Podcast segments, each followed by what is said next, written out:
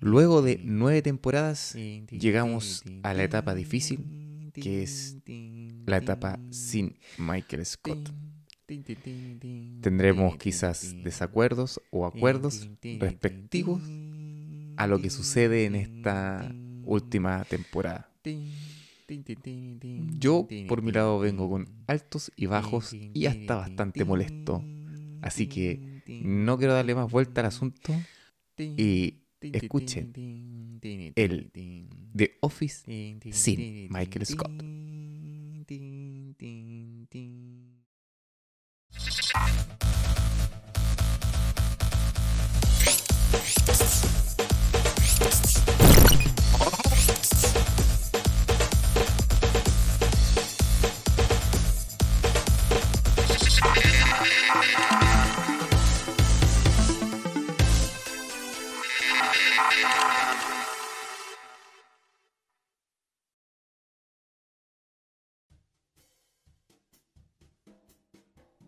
Muy buenas, no sé si noche, buenos días, en el horario que nos estés escuchando o nos estén escuchando realmente.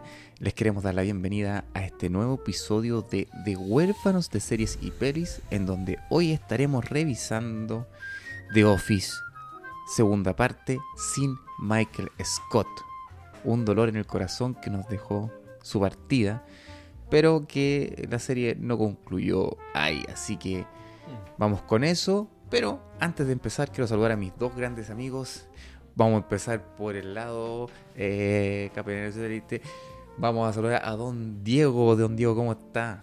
Salud, primero que todo. O sea, Salud, si, si, es buenos días, Salud. espero no estén tomando. Espero, si buenos días, pero no estén tomando. Si es buenas tardes, sí. Y si es buenas noches, salud, padre. Salud. Vamos.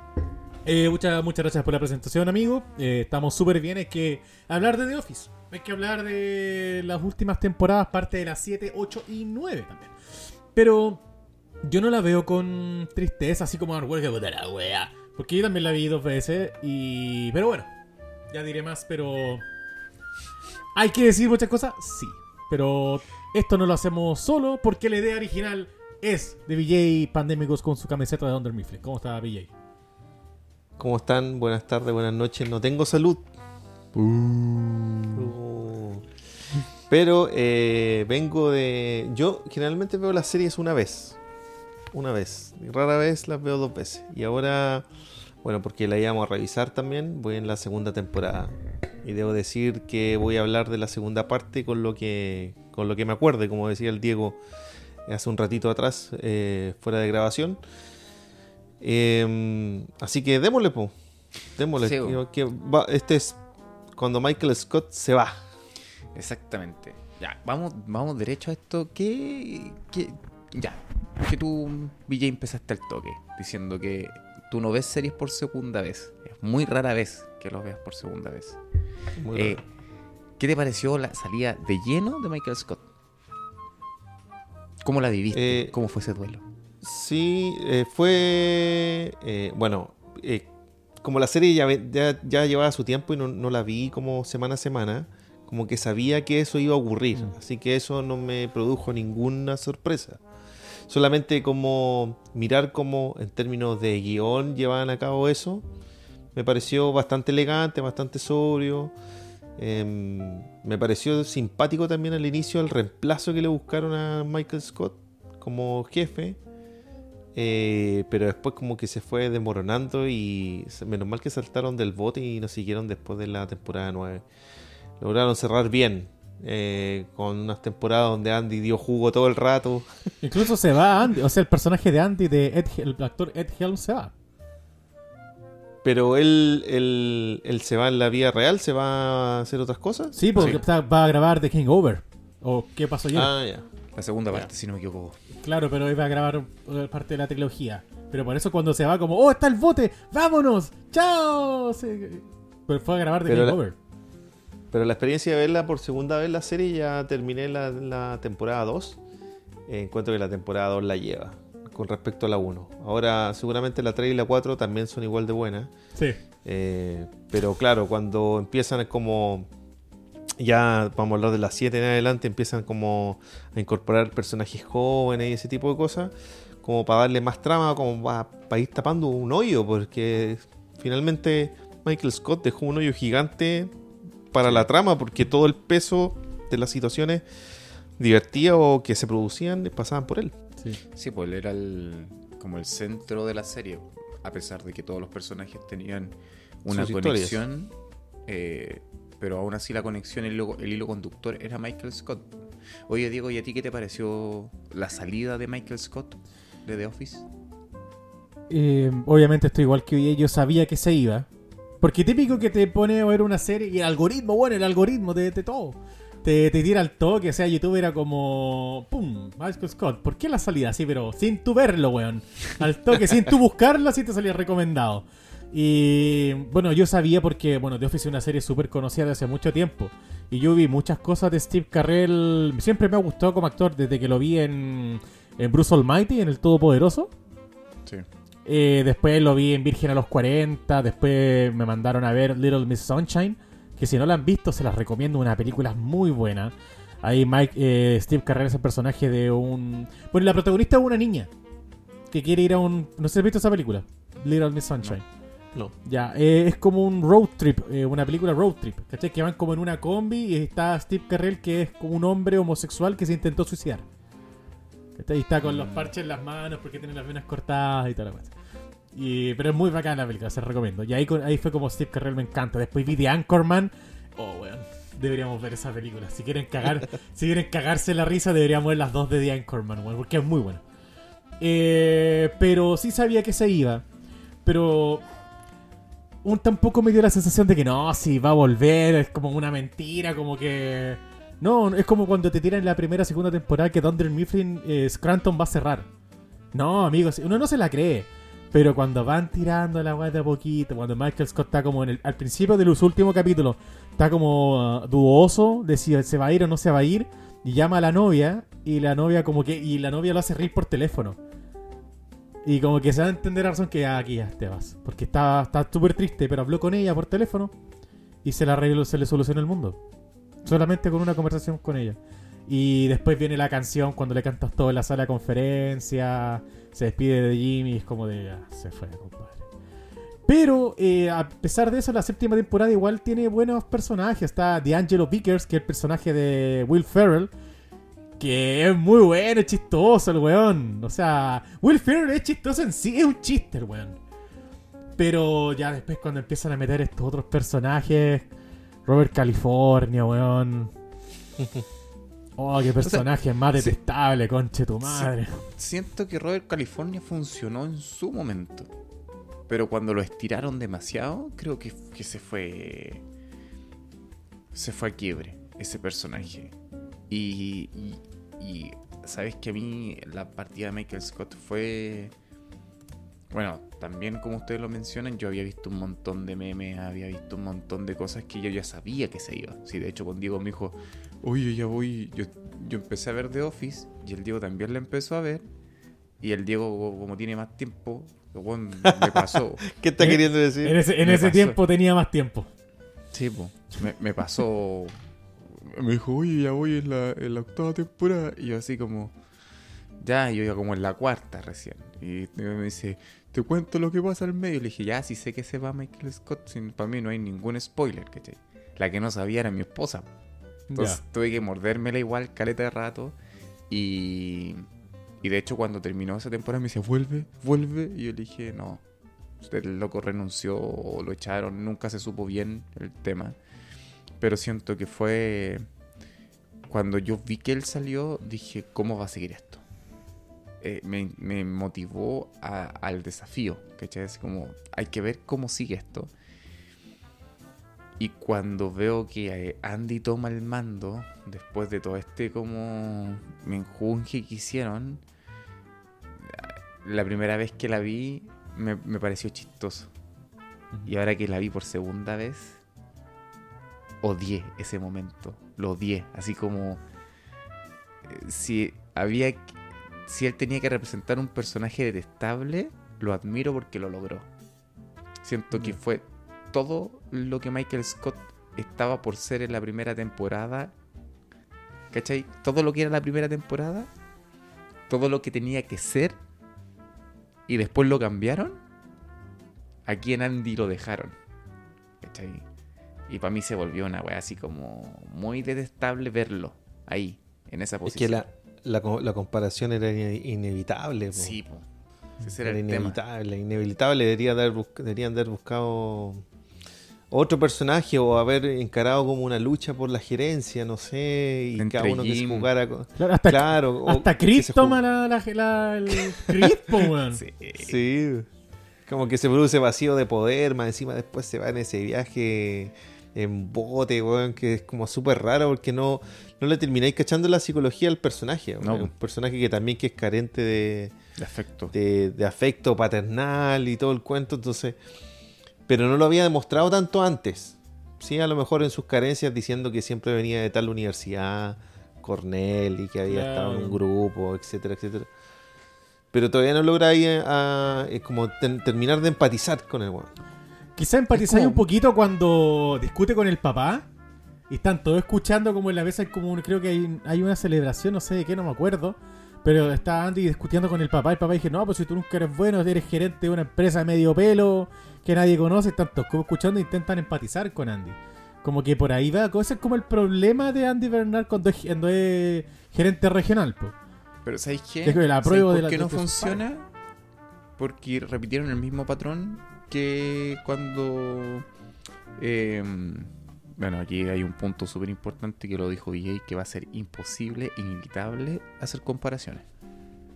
Para mí esta etapa es netamente comparaciones.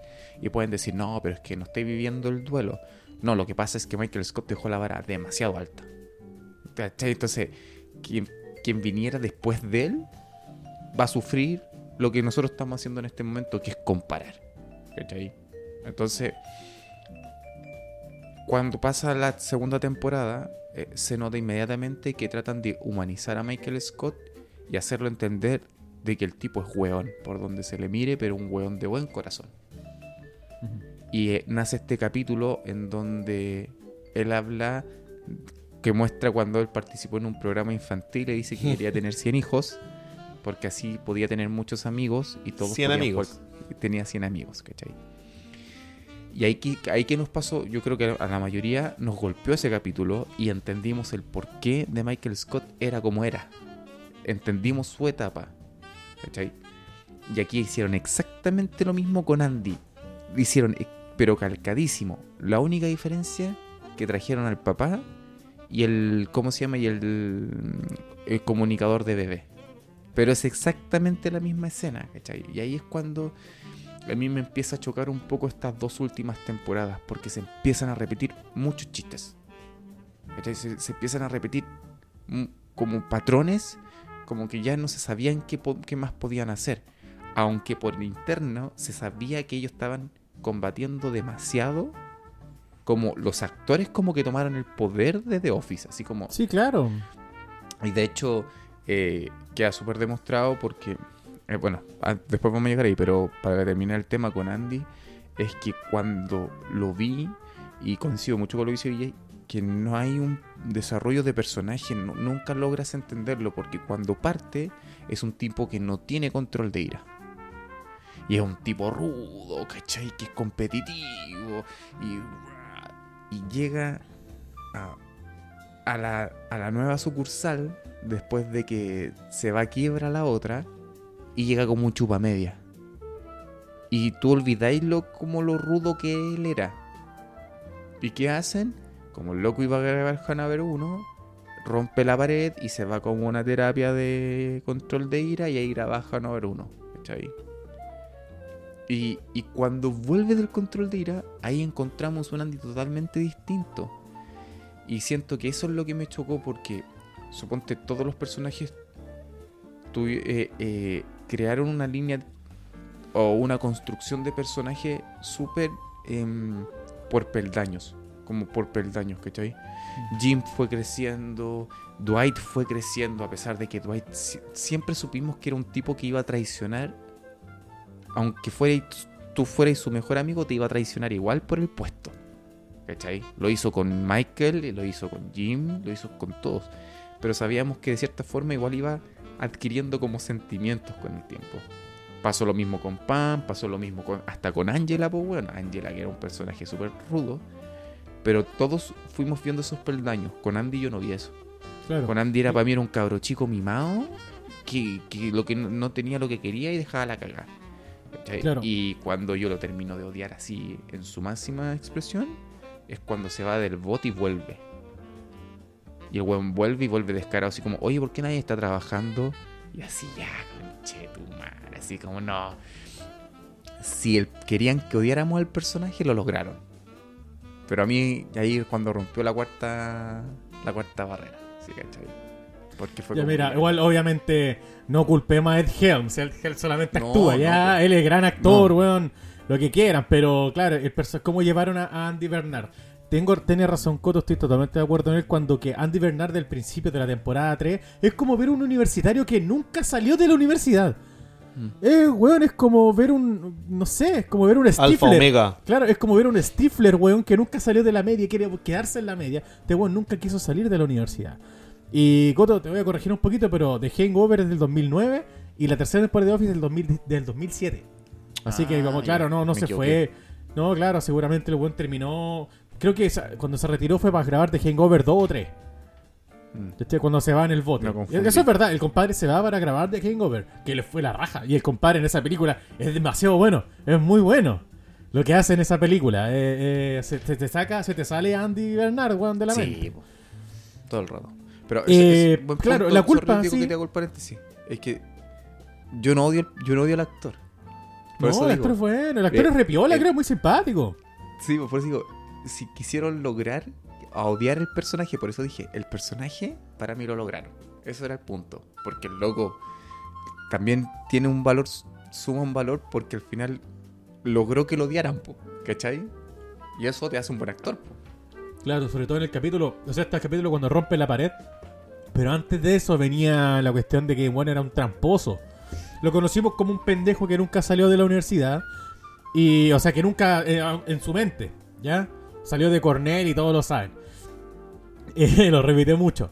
Pero viene que bueno es tramposo. El bueno es maquiavélico cuando mete a Dwight así como. Empieza a hacer chupamedias con Michael, pero a base de que Dwight fue por segunda vez a Nueva York y Mike- Michael ya venía con el trauma de que cuando Dwight fue a Nueva York fue para hablar con Jan para decirle que el bueno era el mejor para el puesto de gerente regional.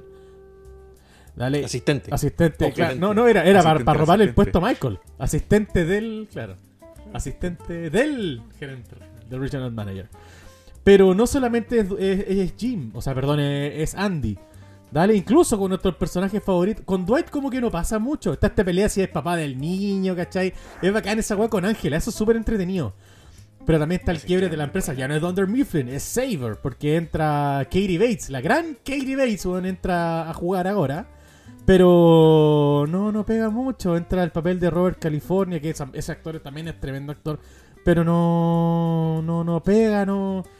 Está, está llenando como que es un agujero de tierra y lo está llenando, pero como con, con arena, weón. Es como- no, no, no, no sirve. No pega, no, no junta, no, el Sí. personaje de Robert California no es empático, pierde todo lo que tiene Michael Scott. Yo, de verdad, la primer- cuando estaba viendo The Office, eh, la séptima, octava, octava, novena temporada, me sentía muy incómodo con Robert California. Decía, y este weón es detestable, o sea. Se está perdiendo de. Ahí sentí que se perdía la esencia de Office solamente con la energía que transmitía el weón. Si era lo que querían, compadre, lo lograron. Pero a mí me hicieron sentir muy incómodo, de verdad. Era como de. Puta, ¿cuándo se va a ver este weón? Ahora, yo, yo no sé la- las, las cosas en los términos legales, si tenían que seguir por obligación hasta una novena temporada, pero hubiese sido lindo, bonito, quizás que a lo mejor hubiese sido una temporada más sin Michael Scott y listo. Sí. Mm. Eh, pero, pero lo novedoso de la segunda parte, ya que la serie fue sometida a, a- a cosas que tienen que ver con el con el mundo del, del- del cine al final, pues estreno, ofertas que le salen a, los- a, los- a los principales actores, a los protagonistas, y ahí los tipos, no, finalmente uno no está en la cabeza de los guionistas, pero tienen que finalmente ingeniárselas con todas idas, esas idas y venidas de actores que necesitan, necesitan ir a hacer una película y devolverse. Entonces tenéis que empezar a buscar sobre la marcha razones para que el tipo deje la serie, vaya a hacer lo que tiene que hacer y después vuelva. Y después, entonces ese desorden, finalmente yo creo que em, fue como un enemigo. Todo lo externo que, que vivieron los guionistas en referencia a, la, al- al- a lo que tienen, a los contratos que tenían los actores que iban emergiendo ahí, todo eso les jugó en contra al final, porque el guionista hace lo que puede con lo que tiene, po, al final. ¿Cachai? Hace lo, lo- lo que puede con lo que tiene. Pero lo, lo que me gustó de la segunda parte es que decía yo, ¿en qué momento se va a desnudar que esto es un documental? Po? Sí, Mm. Sí, y, y ahí empieza como a tomar sentido también, como eso era lo, lo sorpresivo, que, que estaba la capa, que siempre esto se estuvo grabando, ellos siempre sabían que era un documental, eh, y ese, esa capa era interesante junto con la línea de, del bebé de Dwight, quien, quien era el padre. Eso, eso fue como que lo, fue lo que sostuvo un poco Dwight, en más a- eh, claro eh, el- el- fue lo que sostuvo finalmente toda la temporada hasta el final po. Yo creo que todos queríamos que Dwight tomara el cargo, si eso era lo que todos estábamos esperando. Mm. Porque el- todos sabíamos que el, que el que tenía que estar ahí era Jim o Dwight. Eh, Eran los Ah. únicos con derecho al trono. Queríamos, yo que siento que en algún momento queríamos ver esta pelea, pero también nos pusieron en la bandeja algo súper lindo, que fue que Jim se da cuenta que ya no quiere pertenecer ahí. Ya se vio reflejado en Pete, que es el nuevo como el alumno en práctica después que queda trabajando Sí. y, y le da comienzo a su proyecto. eh, sabe que no puede abandonar ese proyecto por, porque sí. Entonces, o sea, no pu- puede seguir con sus proyectos, pero no puede abandonar el trabajo porque tiene una responsabilidad, porque Pam volvió a ser mamá con él, ¿cachai? Entonces, eh, siento que muestran cómo Jim también madura en el personaje. Más que Dwight, ¿cachai? Pero empieza a formarse una alianza ahí. Y lo que me gusta es que también le abren mucho más arco. Es como dijeron, ya, no tenemos a Michael Scott. Eh, como dice DJ, en algún momento uno de estos locos se va a ir porque le pueden ofrecer otro papel, ¿cachai? Eh, abrieron el arco de los personajes y le empezaron a dar protagonismo a cada uno de ellos. Empezaron a mostrar una historia paralela de cada uno de ellos. Y eso fue interesante. Eso fue lo que para mí hizo interesante las dos últimas temporadas. ¿Cachai? Que, que- que los mantuvo, nos mantuvo entretenidos. Y que, que era una, una narrativa que como que iba y volvía. Después nos presentan este problema un poquito más de tenerlo de teleserie. Perdón, no puedo decir la otra como frase. Pero de teleserie de, de Jimmy Pam.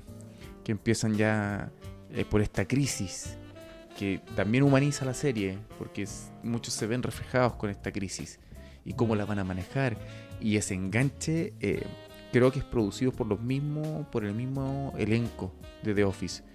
Porque no sé si ustedes sabían, no recuerdo si cuando Jim va a esta conferencia con Dwight, eh, iban todos como a mostrar esta cuestión del triángulo. Eh, va una chica nueva Sí. y que la chica nueva se enamora de Jim y como que Jim no está ni por el metro y la mina va a su habitación y todo. En el guion original, en el guion original, ellos se besaban. Y en la lectura de guion, cuando eh, se lee que ellos se van a besar, queda la cagada, así como no, y todos supusieron. Y de hecho, Pam y Jim, en- no en su papel, sino que como actor, dicen que no, porque quiebran, ahí terminarían matando The Office. Sí, totalmente. O sea, ¿Cachai? Lo destruirían The Office en, en- en todo lo que ellos han construido como personaje.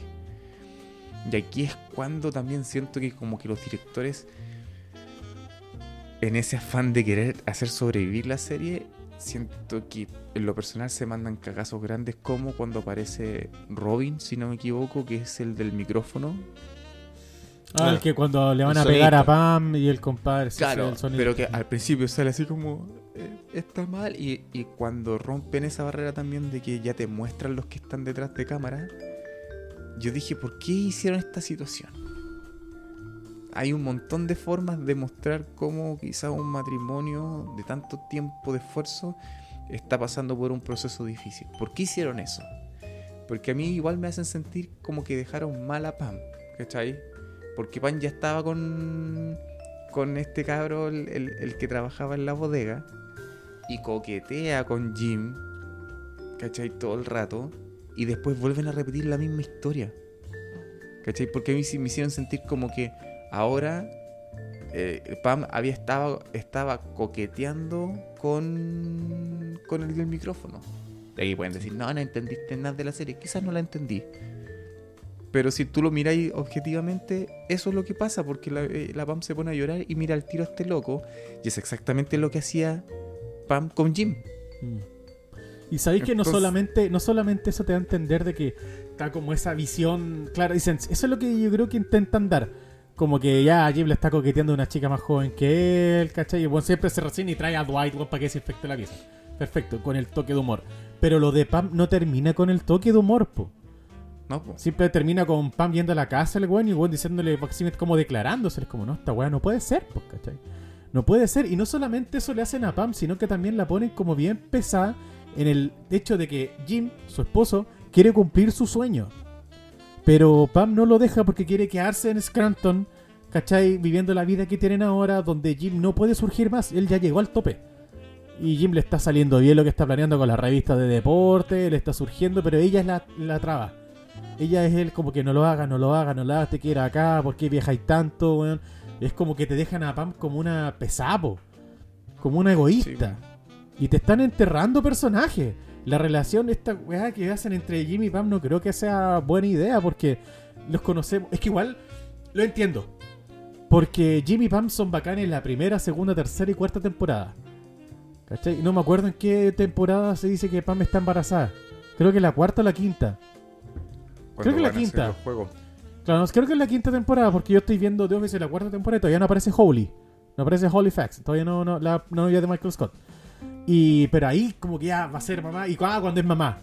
¿Cachai? Ahí como que se cierra el arco de Jimmy y, Pam. ¿Y qué más viene? ¿Qué más podría ser? Nada, por loco, nada más, porque ya lograron lo que todos queríamos desde el principio. Que se casaran, que fueran felices, y ya, pero ir más allá con eso es como que no tenía mucho sentido. Como que no, no, no, no había nada nuevo. Y meterles, pero estas como casi infidelidades, o el egoísmo de Pam para que Jim se quede, es como de. No sé, weón, es como raro, es como feo de parte de los dos personajes, po. En medio de telenovela. Sí, la palabra cual- que no puede decir la, Te- la palabra que no puede decir el coto. Telenovela. Te- te- Telenovela. tele- telebodega. Eh, pero es, por eso te digo, yo no sé qué compromisos tenían que finalmente, yo creo que las- el, el número mágico de temporada de, para series de humor, yo creo que son 7. No más de 7. Mm. Y, y para series de drama, yo creo que 5. No más. 5 temporadas. Entonces cuando pasáis las barreras de, de que puede ser por contractual. ¿cachai? Y tú tenías un arco como limitado, tenéis que empezar a un arco limitado de desarrollo de personajes, ¿cachai? Y tenéis que empezar a inventar, a, a estirar el chicle, Sí. vais generando esos conflictos más o menos artificiosos que se dan, ¿cachai? Sí. Lo del sonidista lo entiendo porque estuvo todo esto, es, es el lado que nunca vimos de The Office al final que es el lado de la relación de ellos con ese staff de camarógrafo y qué sé yo. Que todo esto, la primera temporada de Office era una oficina real, los primeros seis capítulos. Y después hicieron la réplica Sí. en estudio con la oficina. Y ahí contrataron a un director de foto de los reality show. ¿Han visto? ¿Han- ¿Han sabido de ese reality show que se, se ve en Estados Unidos? Se llama Survivor Sí. Sí. que es como todo rápido, cámaras moviéndose, qué sé yo, estilo documental. Bueno, el director de foto de The Office es ese mismo director de foto de, de, de esos productos, por decirlo así, de- del producto de, The Survivor. Entonces, claro, yo no sé qué compromisos tenían que finalmente terminan sacrificando y tirando a la hoguera personajes porque tienen que seguir inventando situaciones. Y aparte que estamos en una época en donde las, las series comedia, no los dramas, eh, son de 22, 23, 24 capítulos, ¿cachai? Por temporada. Entonces eh, hay que sostener mucho rato. Mucho, y tenéis que sostener pausa, risa, pausa, risa, ir dando como inventando. Por eso que yo creo que llegan al cuento de empezar a meter una nueva generación. Aparte que lo que me gusta de la serie es que habla muy bien de esto de, de la obsolescencia de una industria como la del papel, Mm. que se empieza a enfrentar ya con, lo, con el mail hace rato y con otro tipo de plataformas digitales que la, a, esa, a la industria del papel la va a dejar por el suelo. Había- No hay mucho futuro ahí. Hay algo que es bastante interesante dentro de estas temporadas. Que aquí voy a empezar a ya a unas preguntas más del corazón, del sentimiento. Pero creo que de todas las temporadas, las, la octava y la novena es donde más eh, estuve con los ojos llorosos. Es donde más explotan la, la parte emotiva porque es como que le están dando un cierre a todos. Pero no es un cierre drástico, es con tanta solemnidad eh, que, que llega a ser bonito. Aquí siento que hemos hablado bastante de lo negativo, como, como bien las cosas como que sentimos que no funcionaron en esta nueva temporada, en estas últimas dos temporadas. Pero sí tengo que hablar de lo positivo de The Office, es que nunca me dejó de gustar la serie sino que habían personajes que ya me molestaban, así como, puta, el weón desagradable. Y era como eso nomás. Como lo que le pasaba al Diego con Robert California, que me siento incómodo viendo a este weón aquí. ¿cachai? Pero si tengo que ver el otro lado, la otra cara de la moneda, empezamos a entender a Dwight, que creo que era uno de los personajes más complicados y más difíciles, porque lo único que nos hacían entender era a través del chiste. Es pesado y es chistoso. Es pesado y es chistoso. Pero en estas dos últimas temporadas empezamos a entender otras cosas de Dwight. ¿Por qué él es así? Eh, ¿Por qué su familia? Empezamos a entender a su familia a pesar del chiste. Y tenemos esta conexión con este cabro que también es como el que está postulando para venta. Yo no me acuerdo el nombre exacto, pero es reconocido también. Que es este cabro chico y que se vuelve como su aliado porque Jim ya no está al 100% y Dwight sufre por eso porque su mejor aliado era su peor enemigo. Y él tenía que convivir con eso. po. Y, y- y después vemos el arco de Angela con el... eh, el ¿Cómo se llama? El, el- no es un comisionado, era... El gobernador. El, el gobernador. Y vemos esta relación... No, el, se- el senador, El el senador, senador, sí. estatal, Sí. que es un senador como regional. Claro, y, y vemos después esta relación con Oscar. Y, también eso agarra un giro súper importante. Y empezamos también a entender por qué Angela es así. Y a mí uno de los, creo que los capítulos que igual me quebró así como fuerte, como quiebre, no sé si emocional, pero sino como de, puta, como que miréis para atrás y hasta perdonáis un poco. Es cuando Angela está por, ya pierde su casa, pierde sus gatos y, y está viendo carpas. Mm. Y para mí ya ahí dejó de ser chistoso. Porque la serie era chistosa y eso lo podréis ver como chiste. Pero está tan bien trabajada esa escena que yo no la vi como chiste. La vi realmente como un quiebre de una persona totalmente fuerte. Totalmente Cuando se. fuerte. Cuando le pide Yo- ayuda a Oscar, básicamente. a- al, No, que- y- al que más criticaba, porque Ángel Claro, es súper no. religiosa. Pero es que ni siquiera Angela le, eh, le pide. Ángela no le pide ayuda. Oscar la ve mal y le dice: Yo te ayudo.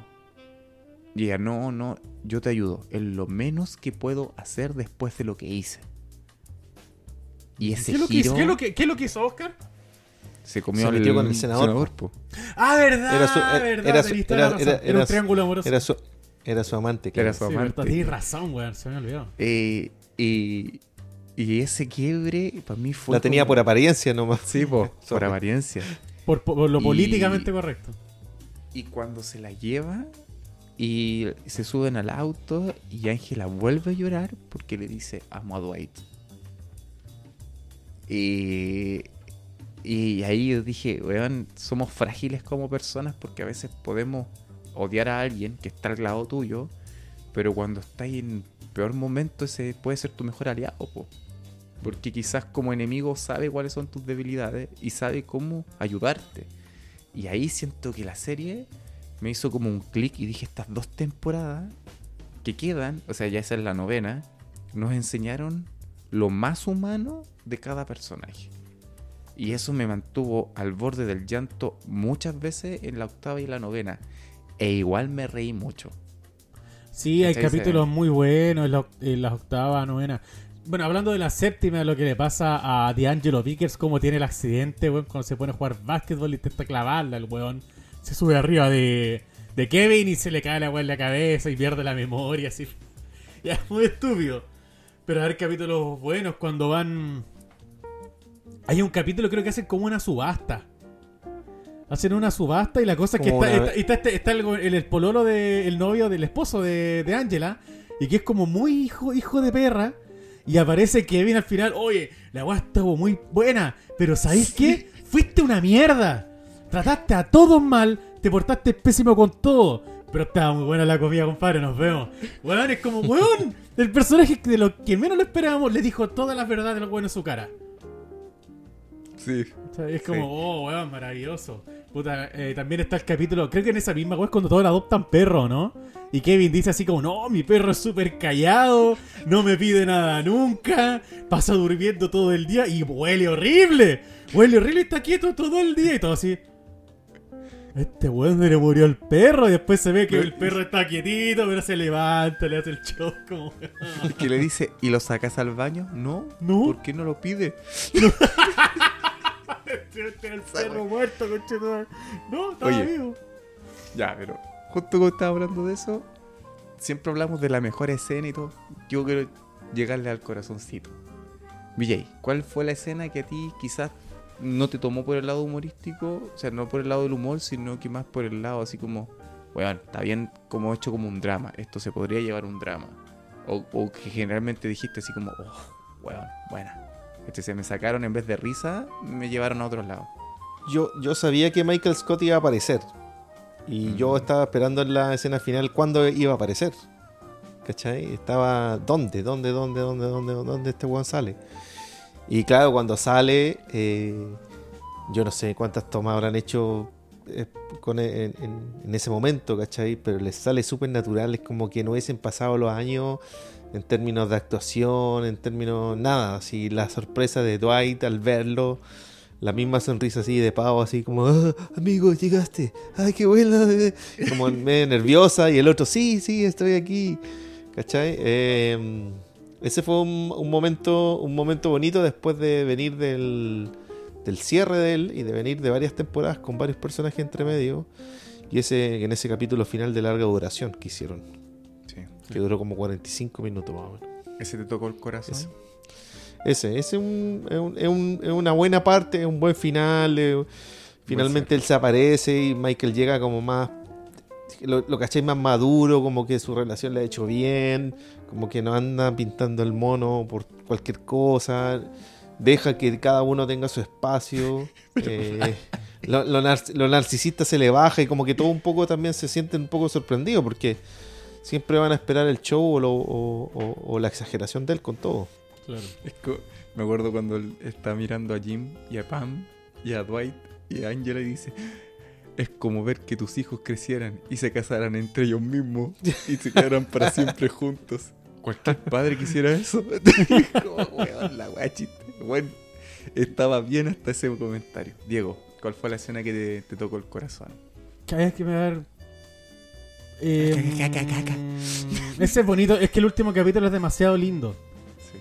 Es, de- es demasiado bueno, ¿cachai? A mí sobre todo, pero así como que me haya hecho llorar el, el cierre. Cuando, bueno, dos. Cuando Andy canta la canción. Dame un segundo. Dame un segundo. espérate. Aquí pongo el ta ta ta ta ta ta ta ta ta ta.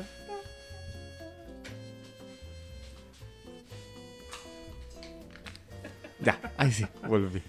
Saben. Bueno, hay dos escenas que me hicieron así como tocar el corazón, que fue cuando Andy se despide de la oficina y toca la canción. Porque todos pensaban que el bueno era como un sin talento, o que bueno cantaba, pero era como, ya, me tenía aburrido. Pero saca la guitarra y toca esta canción y sale Ángela así para la corneta. Dwight ya era gerente regional Sí. y Ángela está toda despeinada, ¿cachai? Y ahí Andy se despide con una canción muy linda. Es muy bacán. Ese momento es muy lindo, que es como ya que se viene, se viene lo peor. Y pucha, a ver. Otro capítulo que me gustó harto fue el de la granja de los Foot, que es el piloto que supuestamente iba a ser la serie de, de Dwight. De la granja de los Foot. Menos mal que The Pero, claro, The Farm, pero nunca resultó y me parece excelente porque The Office no siento que sea como un- una web que tenés que expander mucho más porque Dwight es un personaje a la raja, pero Moose también es bacán.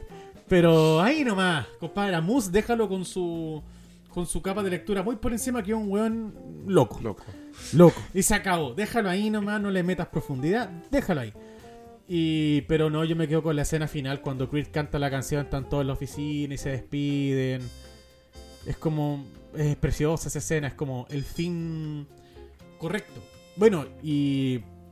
Eso, Coto, ¿cuál es tu escena del corazón? O ya lo dijiste. Mm, o sea, muchos hablan de la escena de, de Jim y Pam cuando Pam dice como que se quedó con que no era lo suficiente para él. Y que eh, Jim le pide ayuda a los del equipo y como que muestran todas las escenas.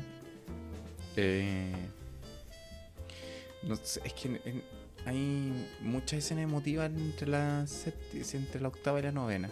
Me es difícil, pero si, me tengo que quedar con una. Eh, puta. Eh, yo creo que debe ser la conversación de Jim con Dwight. Cuando Dwight le pregunta así como: Tengo dos opciones: casarme con la media mina, que me va a dar los mejores hijos del mundo. Y como que por así. Pero está Angela. es como que esa comparación de Dwight eso solamente lo puede hacer Dwight. Así como tenía todo el catastro de la otra generación y, y esa conexión entre cuando empiezan a mostrar eh, a, a Jim con Pam y a Dwight, como caché, como esa conexión, eh, fue muy lindo. Así como que me pegó fuerte. Porque fue como... eh, como que te hace entender de que en las relaciones hay momentos de flaqueza, pero si tú te acordáis de, de esos, de, de los valores importantes con los que empezaste una relación, eh, te fortalecen de nuevo. Y eso fue como, como que al final eh, hacía una autorreflexión y decía, puede ser una serie, pero igual tiene sentido. Dice como que esto igual te aterriza. Y hay gente que no le gustó eso porque es como, ay, no es que se pusieron muy emotivos. Sí, pero bueno, todos aceptamos que fuéramos emotivos y todos lloramos cuando se fue. cuando se fue, como se llama Michael Scott, nos dolió. Puta, weón. Y siento que fue como la misma conversación, pero esta fue una conversación más que de padre a hijo. Esto fue de buenos amigos. Y eso me gustó porque son dos etapas distintas. Esa fue mi lectura de, de eso. Ya, pero saliéndonos del emotivo. Voy a partir al revés. Oye, el, el mural también es bonito. Ah, sí. El Tributo del mural. Sí. Y, no, y me gusta mucho esa escena cuando la, la Pam dice, no, solamente los de la oficina. Y, y todos siguen igual ahí, es como que todos se miran y así como, vámonos para arriba, vámonos para arriba. Y se queda toda la- solamente el equipo el del de Office en, ya fuera de la ceremonia. Pero, ya, voy a partir al revés. Diego, cortito, el mejor capítulo entre la octava y la novena y el peor. Oh. El mejor el final, capítulo final. Aunque hay unos muy buenos que yo me regaleta también cuando presentan la pirámide y supuestamente tiene que salir Brian. Y bueno, dice como, Ryan, perdón, dice, no, yo fui para la casa, no puedo más. y sale Jim, bueno, así todo maquillado, casi se saca la chucha al bajarse al escenario. O sea, también es muy chistosa. Eh, no, pero para mí el final. ¿Sabéis por qué? Porque, bueno, se sabe que en la octava, o sea, la novena temporada lo- se fueron los productores. Se fue VJ Novak, que es Ryan. Sí. Y también en la novena apare- desaparece eh, Kelly Kapoor, desaparece Ryan. ¿Y quiénes son los que toman la batuta? ¿Quiénes son los productores? Son los mismos actores. John Krasinski, que es Jim. eh, Jenna Fisher, que es Pam. Y Sí, esos son como... Bueno, el- claro. El, el Toby hacía guiones también. Toby era Sí, guionista. Kelly Kapoor también era productora, creo, también escribía. Pero Toby Eh, también se fue en la novena. Claro, y se fue, desaparecieron. Y se fue como el alma, porque cacharon que esta weá ya no iba para más. O sea, era como que la octava temporada fue como, cabro, esta weá ya no podemos más. O sea, no hay que estirarle, no hay que darle más. Y eso lo mismo, lo dice el mismo Ryan Wilson que Dwight Schrute. Él no es productor. Pero los mismos actores cacharon que hay que ponerle la serie en el hombro a este weón. Porque el único que se ha mantenido con su storyline constantemente y no se ha cerrado. No, pues y tenía, tenía proyección, porque mostrar las capas de la vida de Dwight, mostrar el- la granja, era para seguir con ese spin-off. Tenía su sentido, porque los Sí. gringos no piensan, No, no andan haciendo el, cap- el- no andan haciendo el capítulo de hoy día para mañana, no, sino no que están piensan- pensando en, en dos, tres años, dos, dos o tres temporadas, Sí. como esto va a avanzar, como el arco avanza, ¿cachai? Claro. Y qué bacán que hayan tomado la producción los mismos protagonistas, que se den cuenta de que la guagua ya está muriendo. La guagua ya está, ya, ya se acabó la gallina de los huevos de oro. Terminémosla como corresponde. Démosle un final bacán. Stanley se jubila, ¿cachai? Y se despide de Phyllis, que era su compañera que estaba al frente, que siempre la trató ahí nomás, o que nunca vimos una conexión cercana con ellos, pero que se despide un abrazo, te voy a extrañar, te extraño mucho porque ya pasó tiempo. ¿Cachai? Ay, cuando le regala la figurita. Esa Sí, escena po. también es linda, weón. ¿Cachai? No, sí, la serie termina muy bien y Pam llevándose el cuadro. Que el mismo Mm. que pintó ese capítulo es muy lindo también cuando Pam hace la, va a la galería de arte, le va como el forro, pero Michael Scott le compra el cuadro. Y, y- y la, no, y la, la reacción de Michael Scott en esa weá. Claro. Dice, este weón es pedazo de actor. Porque de verdad es como un cabro chico que hubiese visto a Batman. O ha visto el Batimóvil. Así como, oh, esto lo pintaste tú. Y en nuestra oficina te lo compró. Y como, weón, Sí, había sí, un montón po. de cuadros Eh, bacanes. ahí, eh, sí, eso es bacán. O si hubiera sido Michael Scott de la primera temporada, ¿qué hubiera dicho? Esta weá pintaste. No, claro, no, quizá no, pero vos estás bonito el cuadro. Ah, me lo robo, ah, lo rompo, ah, ¿cachai? Pero hay como que. no. Córtate, una, córtate una oreja, Pam. Claro, corto una córtate, oreja. córtate una oreja buena, pam, pam caso le dice incluso, ¿cachai? Pam caso, pero no, pero así, ah, lo rompo, me lo llevo, ¡ah! ¿cachai? Te lo rompo en la cabeza. No, pero Ya, este. Michael Scott mejor. Peor, puta, los de Robert California, weón. Y un capítulo que no me gustó fue cuando van a cuando van a poner de partida, una personaje que también me carga, quien se me olvida hasta su nombre, que se llama Nelly Bertram. Bertram. La, peli- la colorina, weón, que no sé qué está haciendo ahí. ¿De dónde salió? ¿De dónde se le ocurrió poner ese- esa weá? No tiene sentido. No, no tiene por qué ir ahí, weón. Y, pero a ver, peor capítulo. Alguno de Robert California, que no me acuerdo. Robert- alguno de Robert California tiene que haber sido que me ha sentido muy incómodo. Cuando el weón lo echan.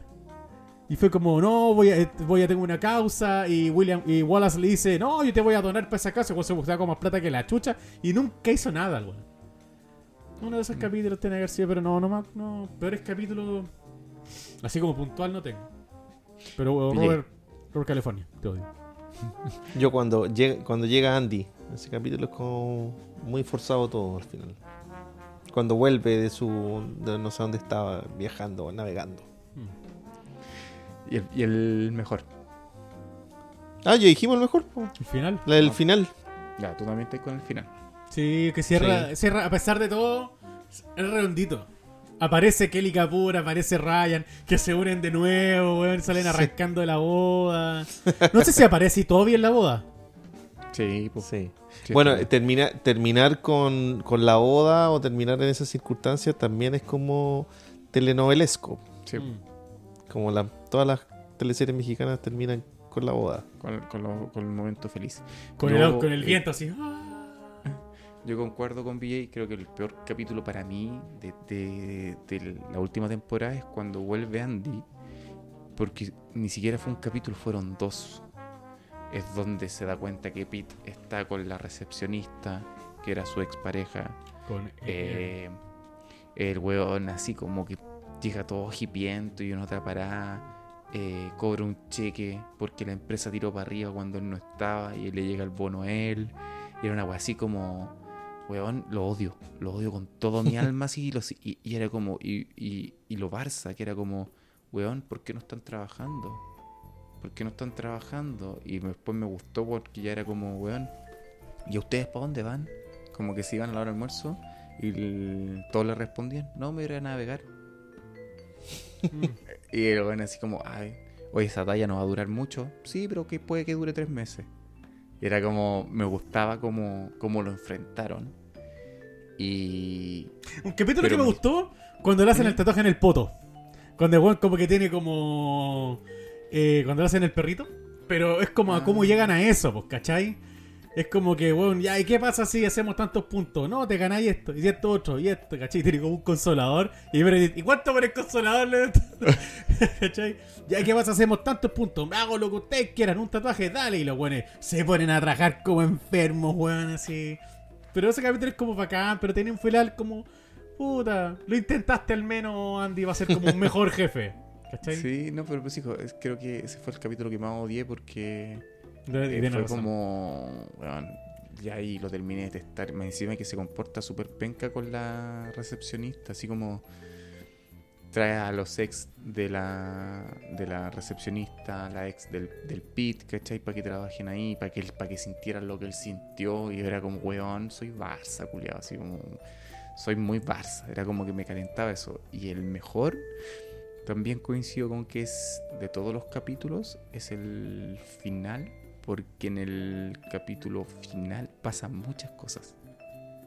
Pasan muchas cosas. Es como un reventaron todo. Es como podrían haber hecho una décima y dijeron no. Vamos a hacer la novena y en el último capítulo vamos a tirar todas las bombas. Porque aparte se ve el este buen el el que, el que se termina preso. Me encanta su discurso, así como que está hablando y, y cuando termina dice, vamos chicos. Y se va Ah, Creed, como ah, a Creed. se, se va en cana, ¿cachai? Me cagué la risa. Y cómo igual van desarrollando los personajes, po. La conferencia, que es donde... El estreno del documental. Ah, aparecen Claro, los papás de Erin.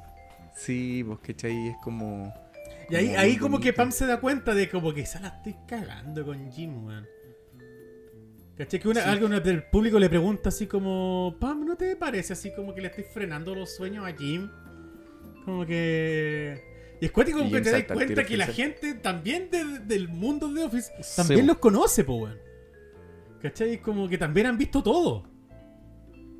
Y Sí, son no. personajes famosos dentro de su mundo. Sí, igual, por eso digo, es como...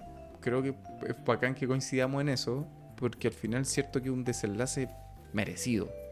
Y, y, revi- y- y revienta bien, termina bien, ¿cachai? Y lo que me gusta, que es como lo que decía Villay, es muy buena la escena del cuadro, porque el cuadro es bonito. Pero a mí me gustó más por la, por la esencia de ellos. Así como no querían estar con un montón de gente, querían estar con los suyos, ¿cachai? Y por eso se van para arriba, se roban. Es muy bacán cuando el guatón le dice así como va al, cajón de la Meredith y dice, oye, aquí no hay alcohol porque como que se había eh, rehabilitado y había antes de manzanilla. Y le dice, "¿Pues ¿dónde está el alcohol? Y aparece la Meredith y le dice, en el tercer cajón. Ahora sí. y, sa- sacan el copete. Fue muy buena esa man. Ya. Vimos lo mejor, lo peor. ¿Con qué personajes se quedan de estas temporadas? Diego, ahora parto del Diego. Mm, de todas. Pucha, con los, perci- No, no, no. principales. De, de- de las dos últimas temporadas. ¿Con qué personaje te temporadas. 7, 8, 9. ¿O no? Mm, Con Dwight, Sí, con Dwight, porque el que se echa el equipo al hombro. Con Dwight.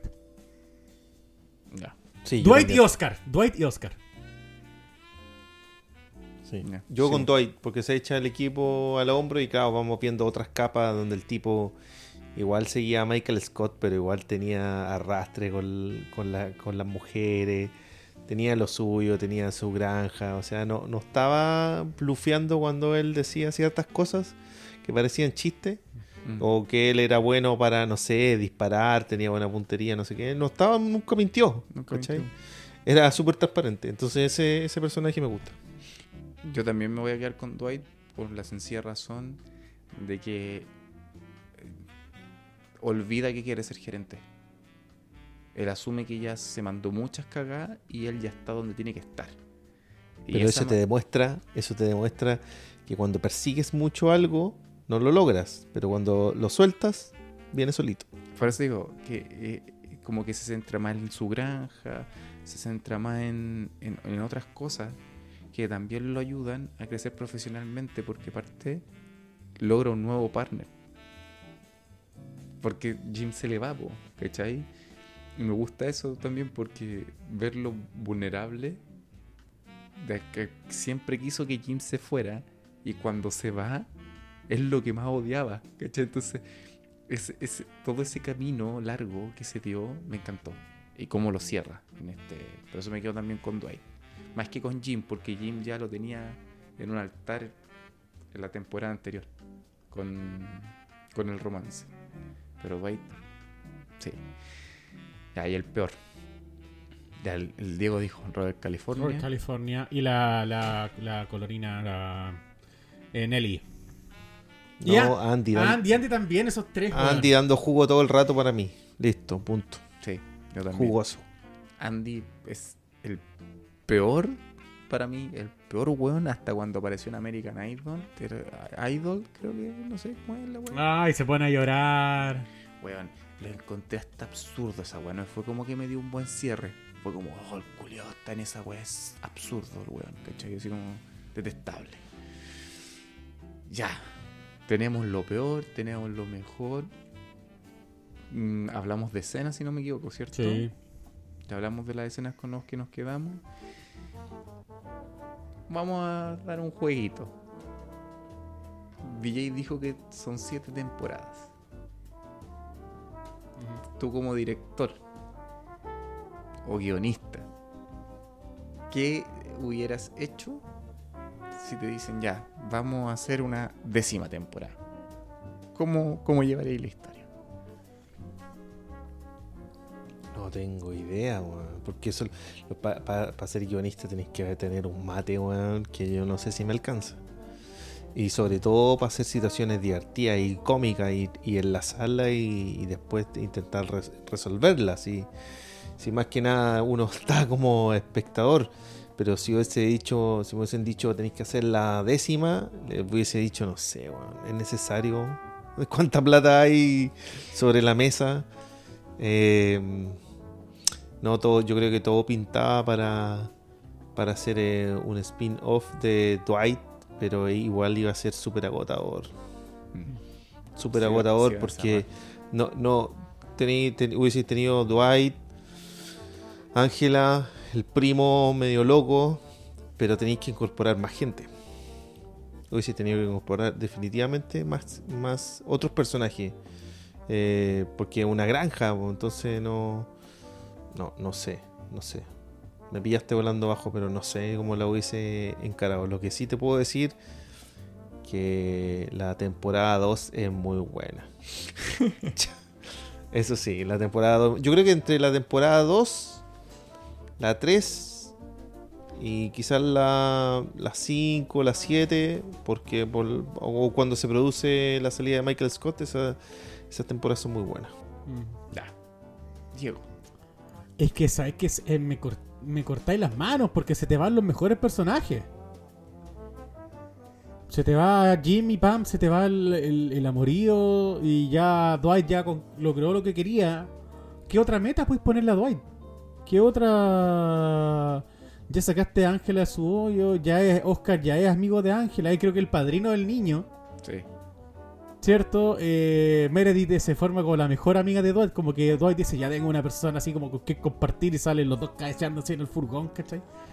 No hay, no hay, no hay cómo. Pescar a los personajes nuevos que nunca los conocimos tan bien. No, no, yo creo que era imposible. O sea, desde la pensarlo desde la 8 podría haber sido, pero después de la temporada 9 no debería existir una... No. No. Hubiese sido de- más forzada que la 9. No sé si, si hubiese habido otra. O sea, en conclusión, No, debería. ustedes dicen no.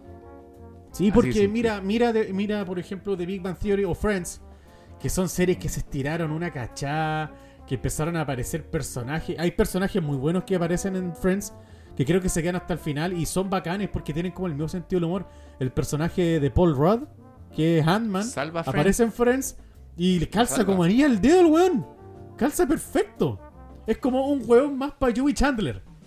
¿Cachai? Un weón más y calza la raja, pero en The Big Bang Theory, eh, ¿cuántas temporadas tiene esa serie? Que partió la raja. Partió súper, súper, súper buena. Y después al final se empezó a desinflar porque le quitáis el alma. Le quitaste el personaje característico de Sheldon. O sea, no es que se vaya al culeado, sino que empiezas a humanizar al weón. Le empiezas a quitar todo lo, lo, lo introvertido que era, lo paranoico que era. Y empiezas a humanizarlo, le empieza una esposa. El weón tiene relaciones sexuales por primera vez y le gusta. Se pone medio caliente el weón. Son cosas que Sheldon Cooper no, no, no haría. Son cosas. Y ahí. Pero sí lo que debo decir es que logran el- lo que él siempre quiso. Que es ganar un, el premio, ¿cachai? El premio Nobel. Lo hace con su esposa, que también es tan nerd como él y igual a él. También Amy Farrah cuando la presentan es bacán porque la tipa es como yo no quiero nada de contacto físico en la primera cita. Yo estoy acá por una hueá con mi mamá. Y Sheldon no, y también lo hacía porque por la iglesia, pero con la iglesia. Y como que es bacán, pero ya empiezan a humanizar a todos. Y es como que per- todos los personajes pierden la esencia. No sé, pero y fue como terminemos la weón con el Nobel y todos comiendo en el sillón donde, donde parte la serie. Pero eh, The Office fue como bacán que le hayan tomado los mismos personajes y hagámosla bien como corresponde y terminémosla acá. Antes de que. Antes de ensuciar el pasado, antes de que se. Que, antes de quemar el pasado. Dejémosla ahí. No debería haber una. La terminaron bien. La octava era como, a ver si da más. No da más, terminémosla. Sí, No, nada más. Eso, Terminemos. eso también lo sentí. Eso, que ahí coincido contigo. Que sentí que si a los buenos le iba muy bien en la octava, eran capaces de hacer una décima. Pero cacharon que no. Así como, de hecho, se les fue mucho público en la octava. Y la novena la retomaron varios. Así como que volvió a nacer la serie en la novena. Pero a pesar de que eh, lograron el rating o el, puntaje o la recepción del público, eh, dijeron no. Así como no, no hay décima. ¿cachai? Y eso, eso es bueno, igual habla bien de un buen elenco al final, porque no fueron solamente. Hay que felicitar a todo el equipo de producción y hay que felicitar a los guionistas, hay que felicitar a, a- a- a los que hicieron los castings, ¿cachai? Todo. Pero qué lindo saber que al final el mérito de todo ese trabajo no se fue a la basura por el mismo equipo de trabajo. No por los directores, sino que por el equipo. Y eso hace más real The Office. Y eso es lo que me gusta mucho el discurso al final de la PAM. Que dice así como... Eh, ¿Por qué eligieron una simple papelería? Y en lo simple está lo lindo. Y eso... Y para ir cerrando un poco, eh, que también hay algo que me tocó mucho, que fue cuando Jim dice, eh, todo ser humano le gustaría que su vida fuera, quedara grabada, para que perdurara la historia. Y ustedes nos dieron ese regalo.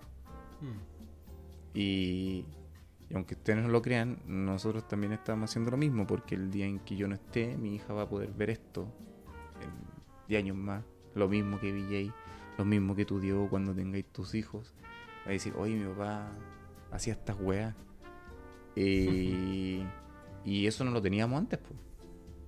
¿Cachai? Nosotros lo único que teníamos antes eran las fotos de los viejos. ¿Cachai? Y ahí por ahí un VHS loco.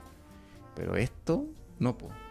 Entonces, es como que por eso The Office creo que va a perdurar en el tiempo y se va a adecuar a todas las épocas. Pero hay ahí un precesor, un, un- un- un visionario de Office.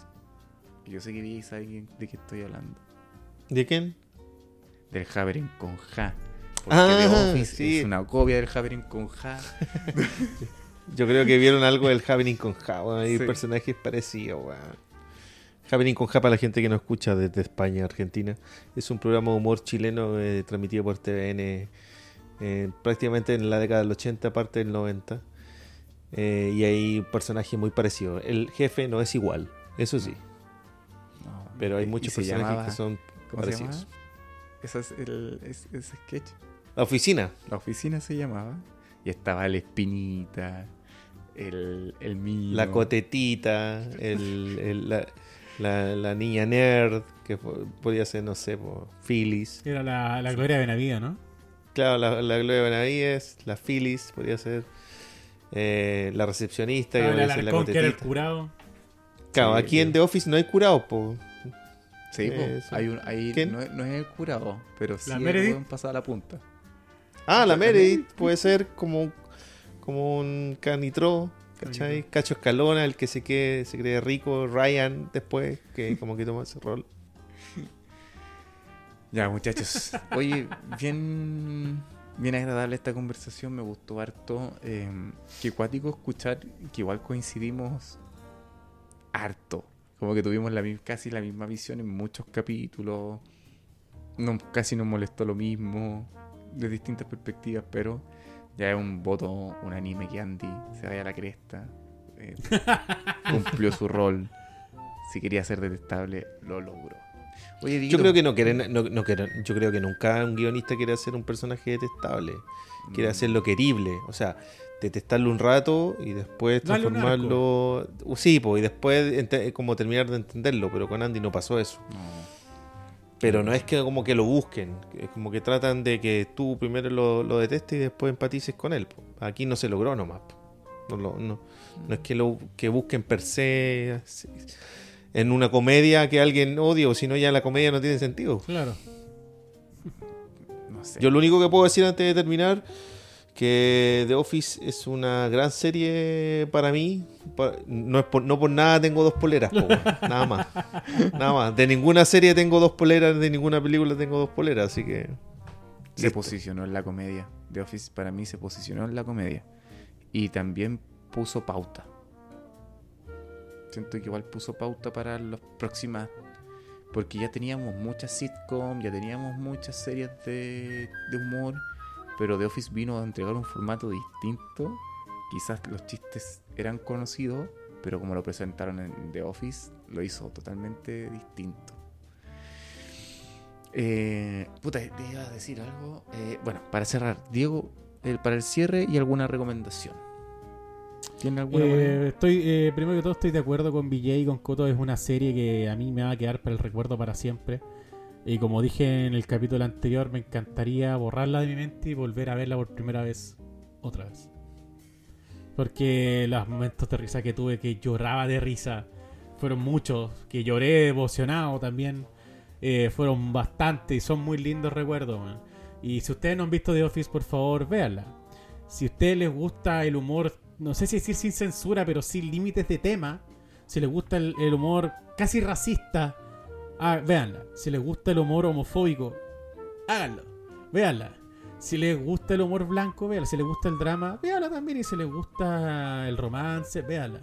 Porque tiene de todo un poco, pero es una cosa que tú te vayas a cagar de la risa porque tiene personajes que tú podí ver reflejados en tu día a día. Eh, tiene personajes que tú los amas y te va a pasar lo mismo que nos pasó a nosotros. Y ese es el, el nombre del programa. Nosotros somos huérfanos. Porque de verdad somos huérfanos de The Office. Todos vimos The Office antes de hacer este programa y cuando terminó se sentí un vacío gigante por Pam, por Jim, por Dwight, por Michael Scott, weón, por esos momentos de risa. Intenté buscarlos en otra serie y como que los encontré a medias, pero nunca voy a volver a encontrar otra serie como The Office. Eh, recomendación. Amén. Amén. Escúchanos, señor, te rogamos. Escúchanos, señor, te rogamos. Eh, yo recomendar, pucha, que no he visto nada, no muchas cosas últimamente, ¿ah? Yo les quiero recomendar una película que ganó el Oscar, eh, no, estuvo nominada a Mejor Película, pero no ganó, porque la ganó, eh, si no me equivoco, Spotlight. No, no, no, Spotlight. Eh, una película que había salido... mm, ¿Se acuerdan una vez unos Oscar que... que dijeron como el ganador? Y al final subieron los ganadores y dijeron, no, no, es, no somos nosotros. Ah, no, ah, no eran ustedes. No, no, Sí. ¿cuál es? Eh, eh, ah, ¿Moonlight? Sí. Sí. Claro, bueno, también estuvo nominada esa película, si no me equivoco, en ese año, pero ganó el mejor actor eh, Mahershala Ali, que la película se llama Sí. Green Book.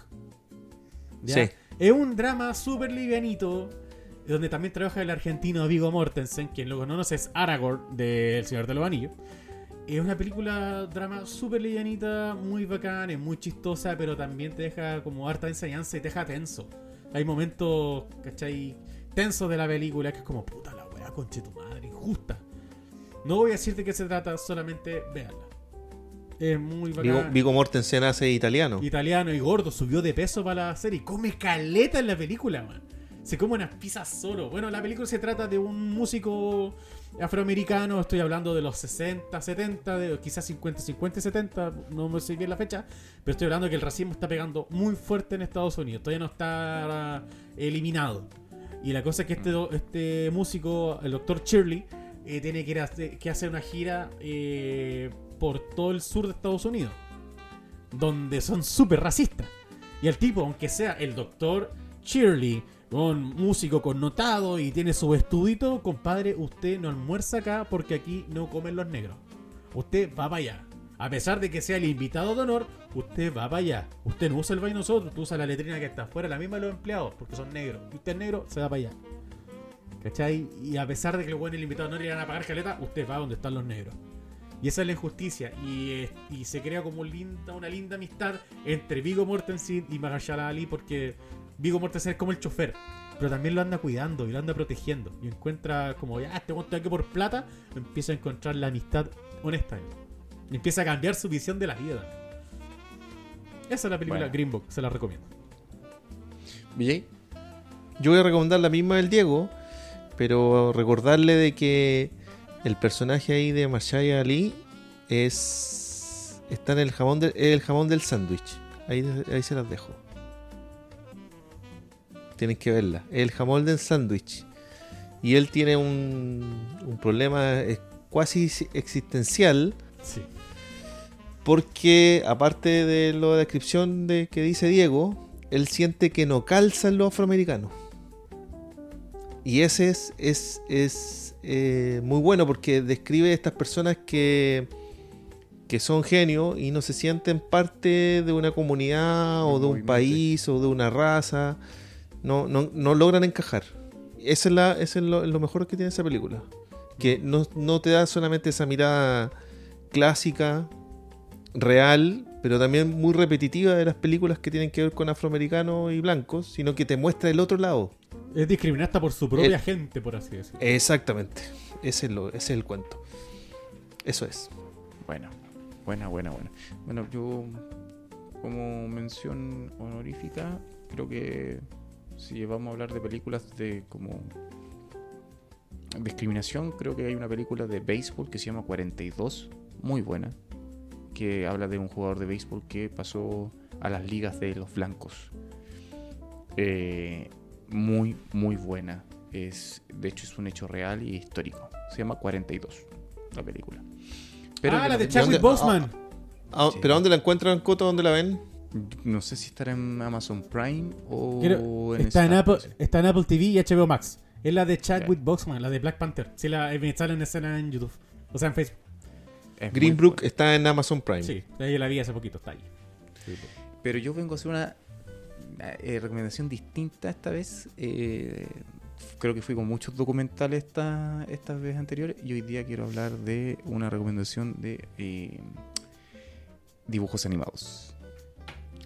Quiero recomendar una serie que pertenece a Disney, pero creo que es una de las series muy distintas de Disney, que se llama Gárgolas, Héroes Góticos.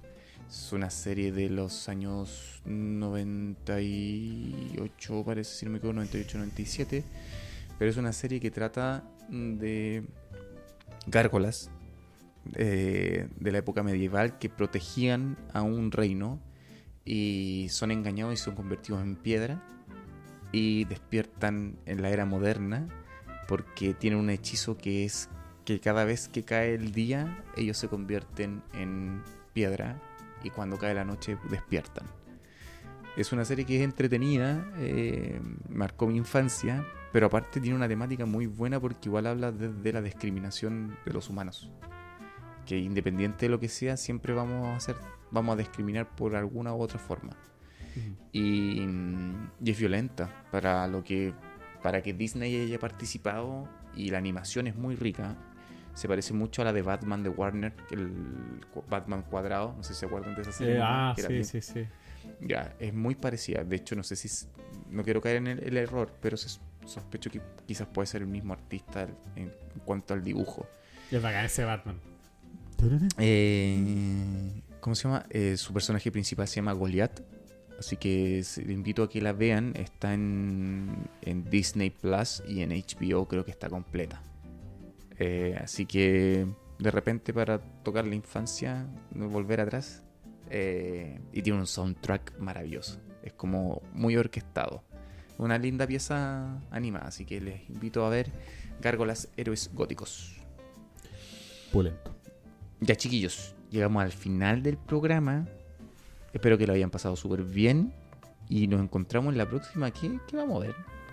Ahí tenemos que No sé, pero atento al, atento al TikTok porque ya en esta fecha deberíamos tener lo que prometimos entre nosotros hacer, que son estas mismas recomendaciones de películas, de, de películas que no alcancemos a ver o, o comentar y hacemos un video cortito cada uno. Sí, unas recomendaciones, recomendaciones solitarias. Sí. Ya pues muchachos, que la pasen bonito, lo pasen muy bonito. Nos vemos en el próximo capítulo. Y no olviden dejarnos sus comentarios, eh, ya que estamos en YouTube, estamos en Apple Podcast y estamos en Spotify. Y creo que se pueden en Spotify dejar comentarios. Sí. si no me equivoco. Así que ahí evalúen el capítulo. Sí. Y díganos de dónde nos escuchan. Los invitamos a que nos digan y sigan nuestras redes sociales que son Instagram, TikTok y las redes de podcast. Así que, Parkour. Pancor. Qué mejor wea esa. weón. Lo mejor de todo es que Andy se saca la chucha. Eso es lo mejor de todo. ya, chiquillos, buenas noches, que lo pasen bonito y nos vemos en el próximo capítulo. Chao, chao.